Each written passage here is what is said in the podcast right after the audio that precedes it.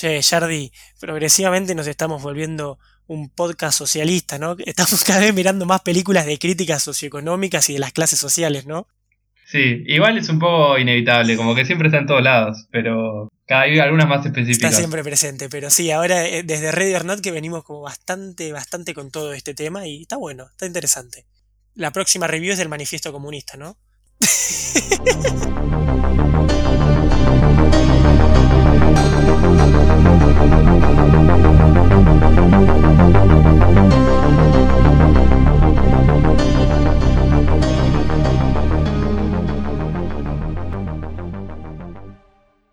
Buenas noches, Screamers, y bienvenidos a una nueva review. La verdad que nos pusimos las pilas ahora, ¿eh? Mi nombre es Rodrigo Gilhueto y estoy con el equipo completo. Fer, Jardi, ¿cómo ¿Qué andan? ¿Todo bien? Todo tranquilo, siempre en pijama en cuarentena. La verdad, ya se creo que esta remera la, la lavo y la vuelvo a usar, la lavo y la vuelvo a usar. Ah, yo, yo ni la lavo, ya, yo ya estoy en otra. Fer, Fer asumo que, que vive el, el cuarto de él ya es una cueva, ¿viste? Que sale Es que para literalmente, y literalmente estoy grabando sentado en el piso porque ya. Ya está. ¿Qué, qué sentido tiene hacer las cosas bien ahora, boludo? Pobre Fer, no salió de su casa desde marzo y no va a salir hasta mayo más adelante. Pero bueno, hablemos de Scream Queens, ¿no?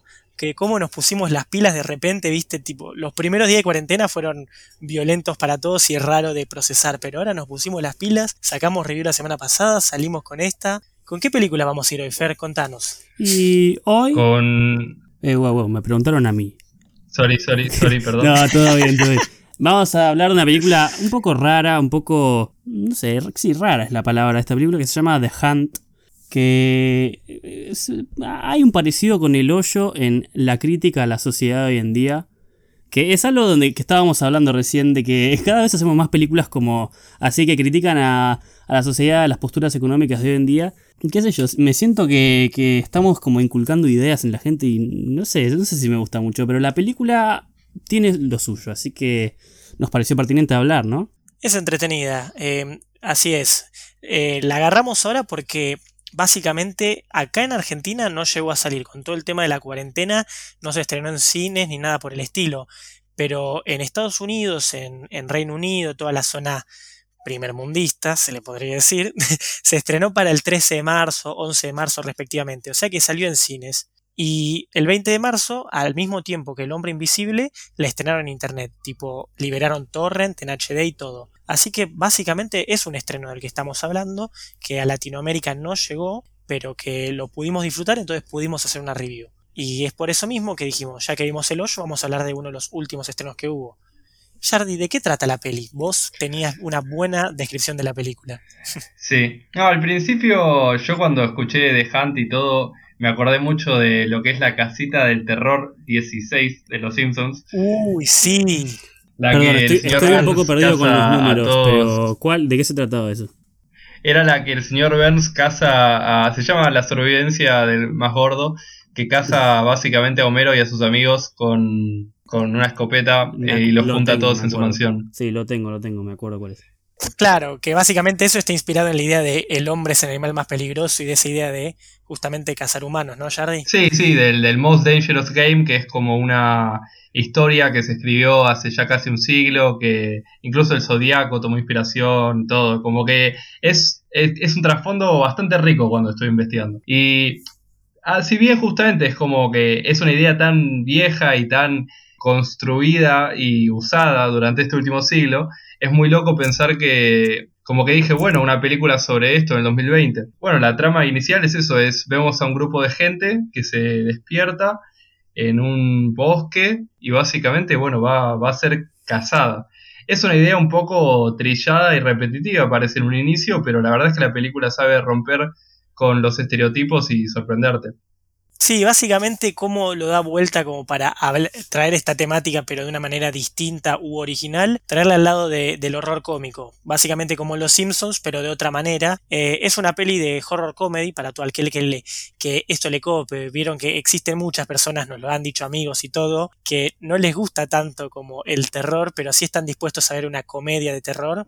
Bueno, esta entra claramente en esa categoría. Y como bien dice Jardi, es gente cazando a otras personas.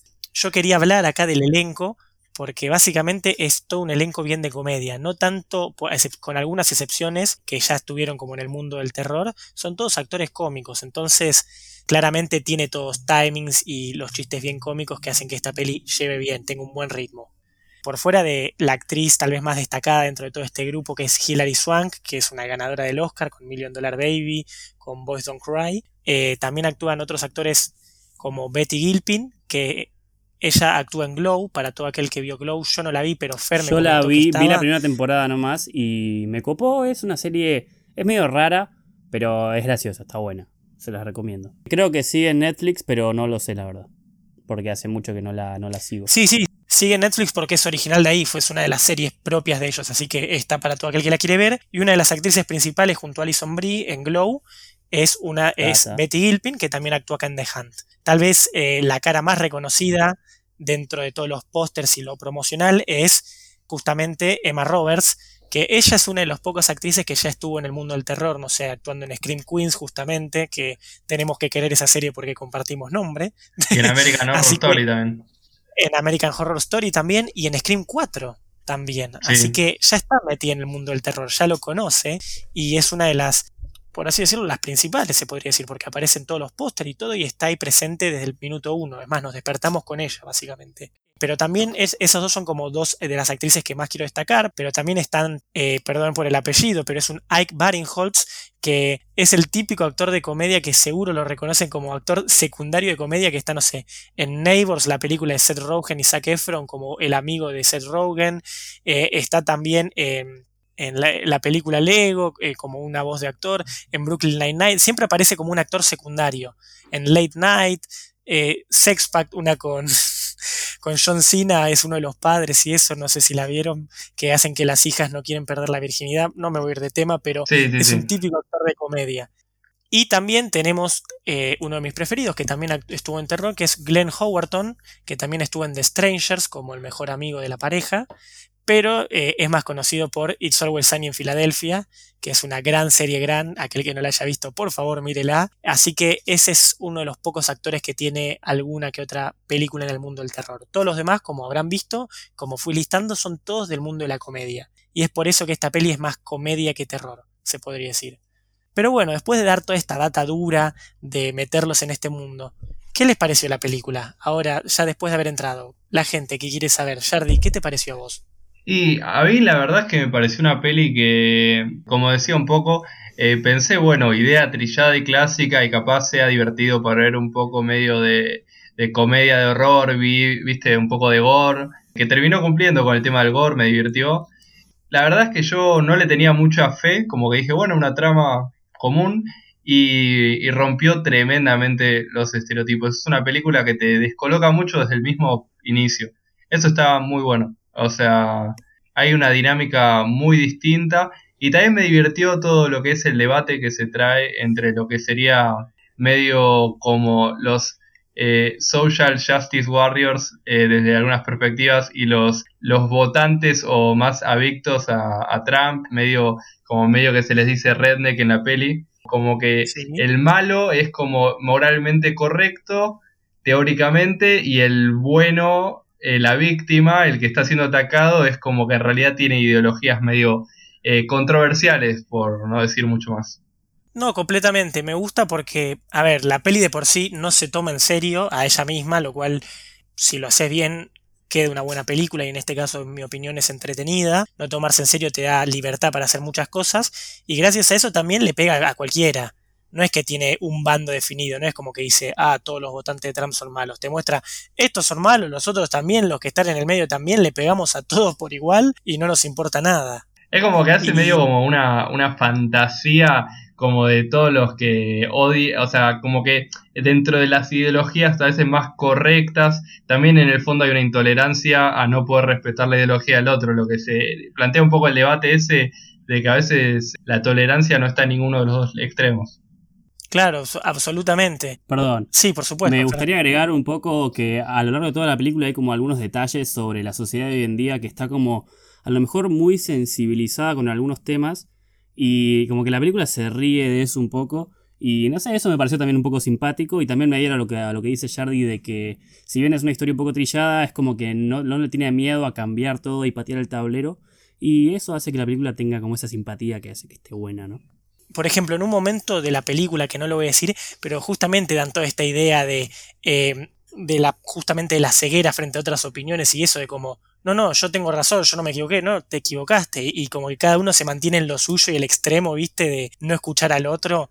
Y, y es básicamente sobre eso, pegarle a todos los extremos que, que se aíslan o se ciegan y quieren ver su burbuja. Y es muy entretenida. Es muy yankee, justamente. A ver, lo hemos criticado. Va, yo lo he criticado quizás en películas como As, de cómo es una película que claramente está enfocada para un público tal vez más yankee por fuera, por más de que cualquier persona de otro país la va a entender y la puede llegar a apreciar, está claramente enfocada en su audiencia norteamericana. Y esta peli es lo mismo. Pero esta peli es como más liviana, mucho más sencilla de entender, juega con los estereotipos justamente, ¿no? Básicamente cada personaje es un estereotipo andante.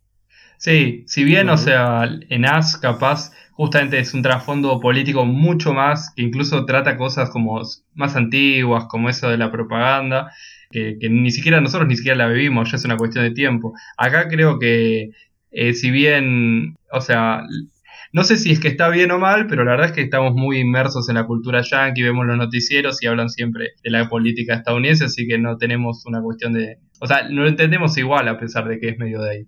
Por, eso, y con estos estereotipos, a ver, en este caso yo siempre digo, no, a veces llevarlo al estereotipo eh, no está bueno.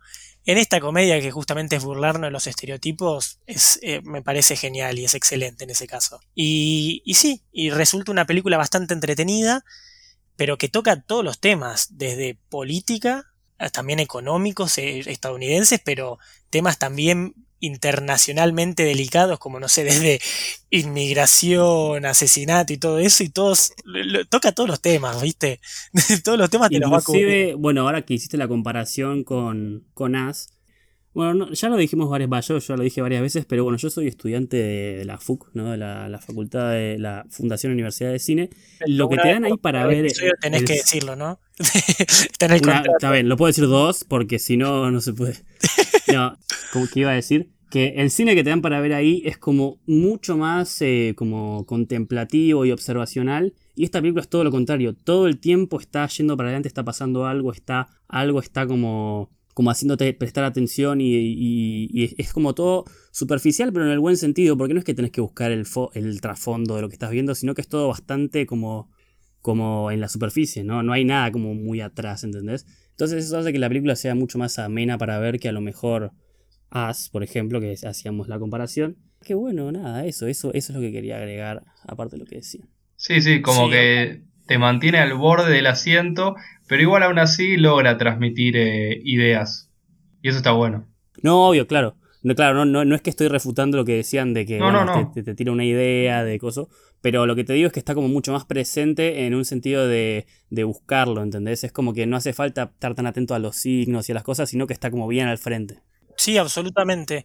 Yo me parece que es una peli esto que pasa muy rápido. A mí se me pasó volando viendo la película, me entretuvo y nunca justamente no me pareció lenta. Y, y como dice Jardy, o sea, después lo voy a hablar más en la sección con spoilers, pero hay momentos en los que sí, la peli a veces pasa en exceso la idea de explicarte, pero te lo hace de una manera que no te molesta no es como justamente podemos hacer la comparativa con nuestra última review con el hoyo de que te lo tira todo en cara, como que te deja todo escupido. En este caso, te lo escupo un poquito, pero tal vez de alguna manera como cómica, con un chiste, y te dejo un poquito como el, ok, bueno, la interpretación la puedo tomar y puedo hacer un cambio según lo que me parece a mí. Y eso es importante, como siempre quiero resaltar, darle un poquito de, autor, de libertad al propio espectador dentro de todo. A mí me gustó, qué sé yo, puedo hablar de que los actores están todos bien, dentro de este mundo absurdo que presentan están bien.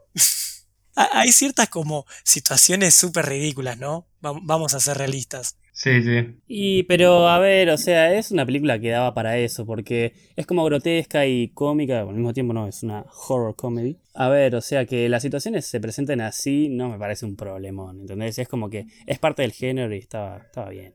Sí, sí. Ya, ya igual creo que tendríamos que capaz ir entrando a la sección de spoilers, pero es como el tema de lo que es el slapstick comedy, que estos días estuve investigando un montón porque, no sé, estuve jugando al Doom y encontré referencias y todo. Como lo que es el tipo de, de comedia en lo que es la violencia ya exacerbada y un poco ridícula.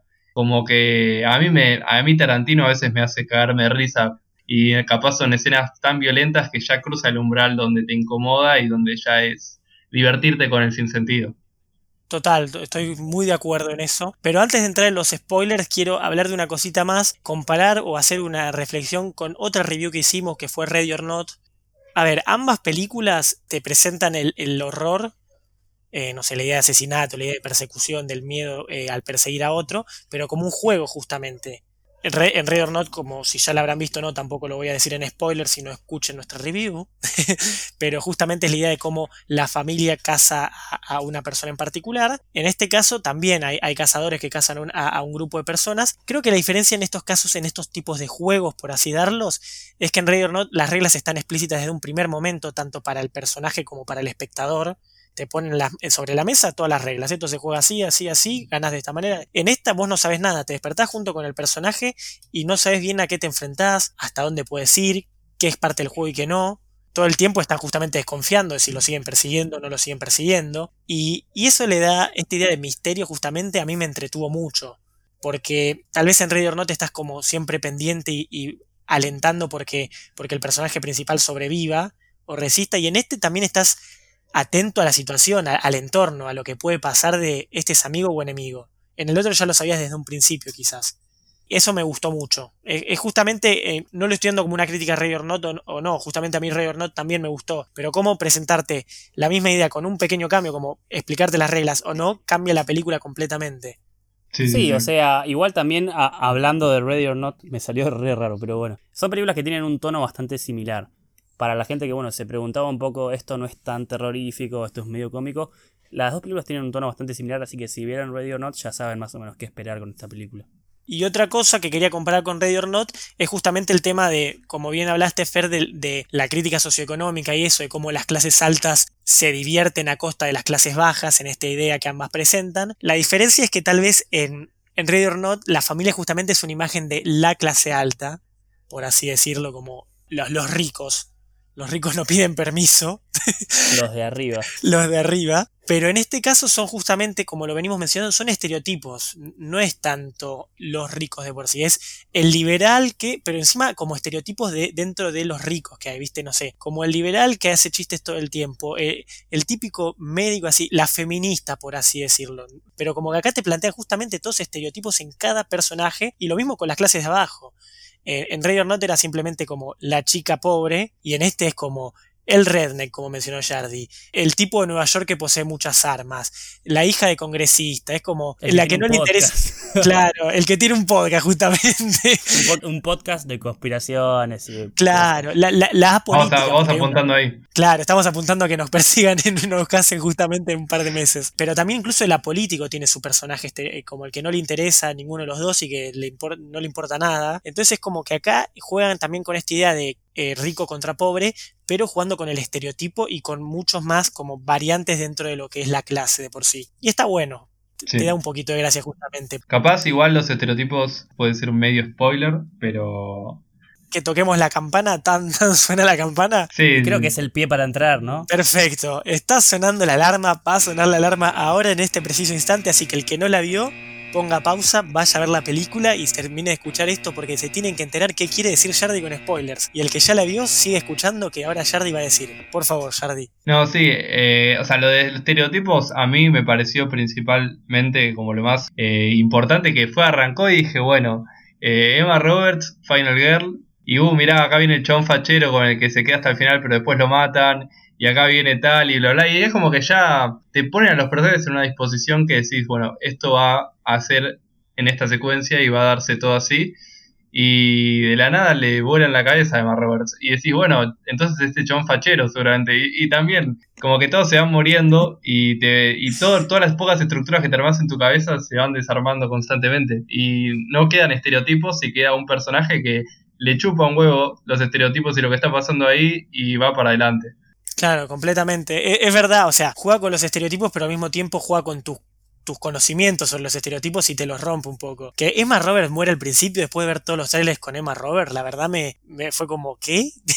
¿Qué pasó acá? Sí, igual hay un, hack para la gente que no vio la película, que vos pones en IMDB y el personaje de Emma Roberts se llama Yoga Pants. O sea, no tiene ni nombre, ¿entendés?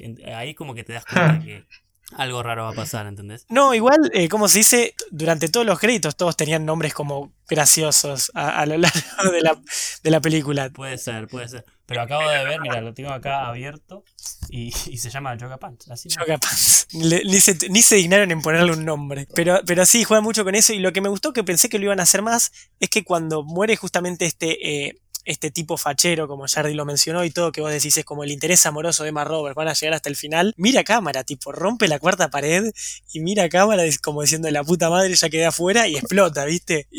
Y yo pensé que, ese manejo de cámara lo iban a seguir usando, el romper la cuarta pared y todo, pero nunca más. Hubiera estado buenísimo eso, fuera de jodas. Algo que justamente, ya que estamos entrando en spoilers, que, que mencioné que iba a explicar ahora, que a lo que me refiero con la interpretación de cómo te la dejan, pero al mismo tiempo te la muestran, pero con chistes me parece con todo lo de eh, el personaje justamente de la principal de Betty Gilpin, que era Crystal, que no me acuerdo el nombre que le daban, pero le daban el nombre del personaje de Rebelión en la Granja.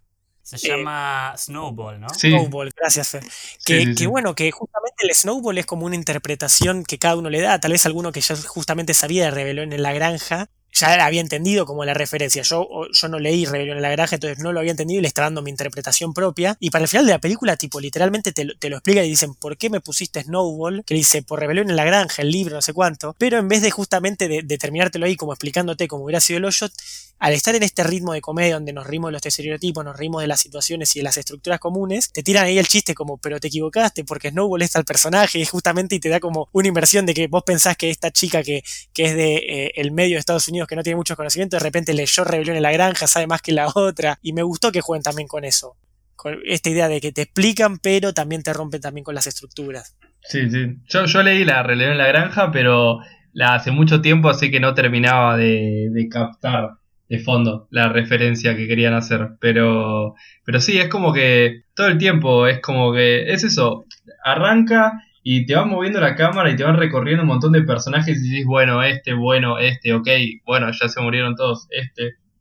Y seguís y llegás hasta, no sé en qué momento aparece la persona principal, es tipo 20, minutos, Sí, 20, 25 minutos. a la, yo te diría que a la media hora. Y eso a mí, o sea, cuando estaba viendo la película dije, ¿qué está pasando? Pero, o sea, con, como con mala gana, ¿entendés? Porque siento que al no empatizar con nadie y que se te mueren todos, es como que digo, bueno, ¿y ahora qué va a pasar? O sea, no me interesa nada lo que, lo que está pasando porque ya están todos muertos y bueno, la película después retoma y, bien. Claro, a, mí me gustó, o sea, es verdad que no, no empatizas con nadie al principio, pero me gustó este juego de te muestro todos los personajes, toma uno, pero posiblemente se muera porque vos no sabes realmente cuál, cuál va a llegar, cuál va a avanzar. No, obvio. además, la, decisión de hacer esto es súper audaz y, bueno, como venían diciendo, rompe todos los estereotipos de a lo mejor lo que conoces de historias y de personajes y te, te, patea el tablero y no entendés qué va a pasar. Pero a mí, en lo personal, cuando estaba viendo la película así por primera vez, me pasó eso de, de no, no agarrarla de primera lo que estaba pasando y, y ponerle como mala predisposición, ¿no? Cuidado con eso. Dos comentarios spoiler que tengo para hacer. Primero algo que no me gustó, que, me pareció muy raro. ¿Viste que en plenos momentos la principal, justamente Crystal o Snowball, como quieran llamarla, tenía como expresiones y, de rostro como cuando mata a la vieja, ¿viste? Que le dice, te equivocaste con el vuelto, bitch, y puso una cara rara que, la, que repite como las caras como cuatro veces y es como muy... ¿Qué, ¿Qué, carajo? En ese momento particular no me pareció raro porque fue como, bueno, esto es una comedia y le está como la está como boludeando a la mina esta que la está a punto de matar. Pero sí me pareció raro como cuando estaba hablando con el militar en la base, que es como que le da una explicación, como, pero no habla, hace todo como caras. sí. o sea, yo me reía porque eso fue creo que lo que más me sacaba de la película, ¿no? Incluso no, no que miren a la que miren a cámara y rompan la cuarta pared. Esas como expresiones, como justamente la, cara, la, cara, en sí. El militar no te iba a decir nada, no, no, no, no haría nada, no, no, habría una respuesta de él, pero, pero eso fue lo único que me pareció como raro, por más que me reí. ¿Sirvió como chiste? Sí, yo me reí. Y algo que me gustó mucho, que cada vez juegan más con esta idea de, de a vos, eh, bueno, con todo esto de eso no es que lo, desde el minuto uno o desde que aparecen los viejos que lo engañan, que, que realidad son parte del juego y que está dudando, cuando va con el viejo a, a, a matar a todos los ricos, viste, que, que por el walkie-talkie le dicen, dale don, disparale y todo eso. que te hacen dudar, viste, si eso no es parte de los otros. Eso me pareció interesante, la verdad. Que al final no era. Cómo lo, lo sacan. Sí, al total. final no sabemos. No, No, es no, que no, queda, ahí como eh, flotando, no, no se especifica para mí. Le, le dice, le pregunta, eh, ¿lo, lo mataste a Don? Y le dice, sí, te engañé, le dice. No, no le dice te engañé, le dice algo como... Ah, o sea, le, le dice como, bueno, te engañé, pero por ahí no, ¿entendés? Es como que la boludea con eso. Ok. O sea, si bien la- eh, en- entiendo que te hayas pensado así, yo también cuando, o sea, cuando, cuando estaba pasando eso dije, ah, la puta madre, lo hizo matarlo al tipo y al final no tenía nada que ver, pero por ahí sí, o sea, no queda clarísimo, clarísimo. Igual es un chiste que estaba bueno y es una, una parte de la historia que estaba como interesante. Sí, es un buen manejo como justamente tus expectativas y de tus dudas. ¿Ustedes algún otro comentario que quieran destacar dentro de todo esto? No, la verdad que, que no. Eh, no, yo, yo, yo también eh, estoy como creo que estamos para Yo el creo que me gustó. Lo, lo que más quería hablar era como la comparativa con Ready or Not y cómo, cómo es el manejo con justamente esto de clases bajas y, a- y clases altas, pero con más estereotipos o con más permisos dentro de todo. Me pareció algo interesante. Tampoco no, no hay, no hay mucho más profundo en una primera visión. Claramente tendríamos que verla de vuelta. No es como con el hombre invisible, viste, Jardy, que hablamos de todas las comparativas con la idea del- de la vigilancia y todo. Esto es justamente algo como para entretenerse más y, y disfrutarla así como por arriba habría que verla de vuelta para encontrarle más mensajes ocultos. Está todo bastante explícito en la mesa, ¿no? Sí, sí, sí. Puede ser. Pero, pero perfecto, entonces, pasemos a, a los puntajes, chicos. ¿Qué puntajes tienen? ¿Quién quiere empezar? Chardy. A ver, es complicado. Yo como que, a ver, el puntaje que le voy a poner no es que se lo estoy poniendo como pensando que es una peli de terror. Digo, dentro de lo que es una peli de horror comedy, más así como con este tipo de estructura. Y la verdad es que un, un 8 se merece porque me, me, me dio, me dio vuelta todo lo que esperaba de la película.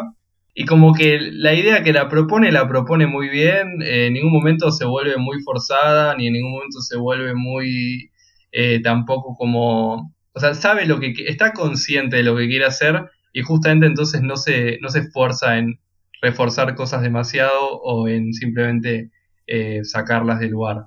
Como que me pareció una película bien hecha. Y un 8 para lo que son horror comedies, que tampoco vi tanto, capaz veo otras y la- el criterio me cambia, pero me gustó mucho más que Ready or Not, al menos para mí. Fer. Bueno, mira, me sacaste un poco las palabras de la boca cuando dijiste lo de, bueno, tener el criterio de que esto no es tanto una película de terror, sino más una horror comedy. Y bueno, como película de terror, la verdad que no te vas a asustar, no, no es que te vas a poner como con angustia y eso, pero como horror comedy para ir pasando el rato y eso, yo le voy a poner un 7. ¿Por qué? Porque si bien me pareció que estaba buena y, y bueno, la, la premisa es interesante, cómo se desarrolla es interesante, todos los cambios son interesantes, hay momentos donde me aburrió un poquito, como por ejemplo cuando están en la base militar. Ahí como que se me hizo un toque lento, un poco, un poco tedioso. Y el final no me terminó de gustar tanto. Entonces, la verdad que, nada, queda con un 7.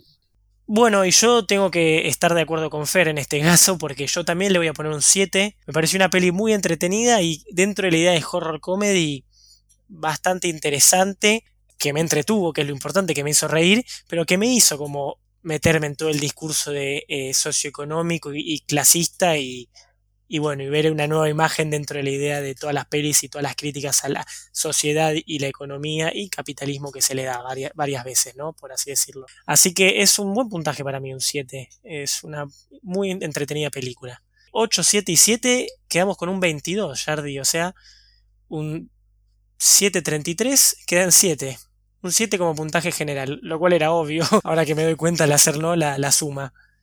Pero, pero bueno, es una buena película y después de lo del hoyo, esta fue mucho más entretenida, tengo que admitirlo, acá entre nos. y para toda la gente que nos escuche.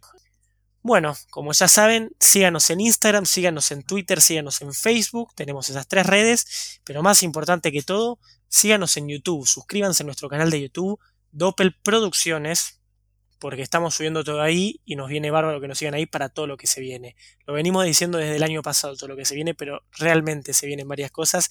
Estamos por, por empezar a producir varias cosas y la cuarentena nos frenó bastante, hay que ser realistas. Pueden escucharnos en Spotify, pueden escucharnos en Anchor también, síganos en Spotify. Y bueno, eso es todo, Screamers. Buenas noches.